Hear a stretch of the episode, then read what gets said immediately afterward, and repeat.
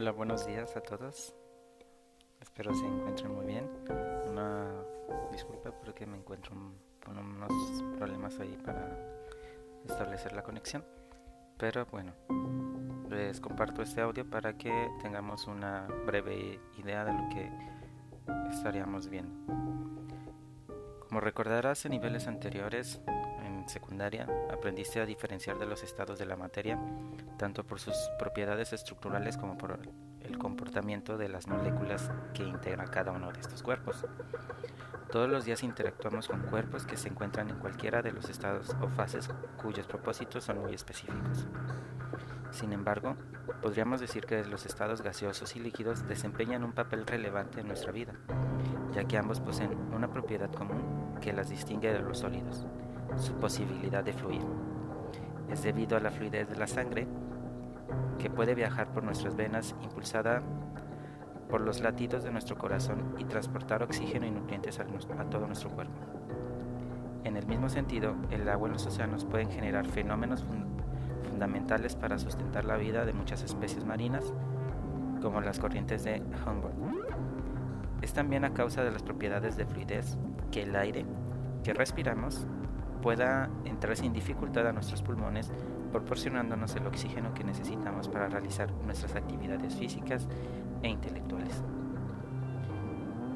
En este nivel conocerás de manera precisa qué es un fluido y cuáles son sus propiedades físicas fundamentales. Por el momento será suficiente que utilices tu intuición acerca de la naturaleza y realices la siguiente actividad con el propósito de que reflexiones sobre la importancia e influencia que tienen los fluidos en nuestra vida cotidiana. Es así que les pido que en su cuaderno desarrollen los siguientes cuestionamientos. El título es Fluidos y sus propiedades. Ok, todos listos.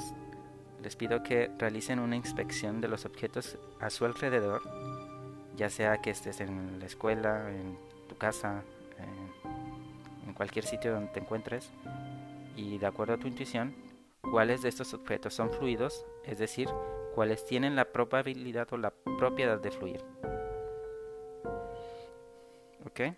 Siguiente, reflexiona acerca de la participación que tienen los fluidos en los fenómenos naturales y las consecuencias que provocan.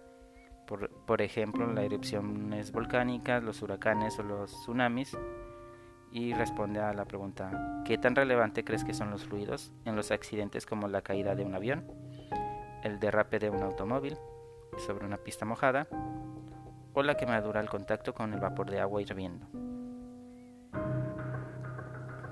Por último, te, pido que respondas a lo siguiente. ¿Te parece que pudieran existir fluidos fuera del planeta Tierra? Realiza una consulta rápida en Internet acerca de este tema y con palabras claves eh, da una explicación para esta pregunta. Una vez que hayas respondido a lo siguiente, te pido que pongas atención al siguiente audio.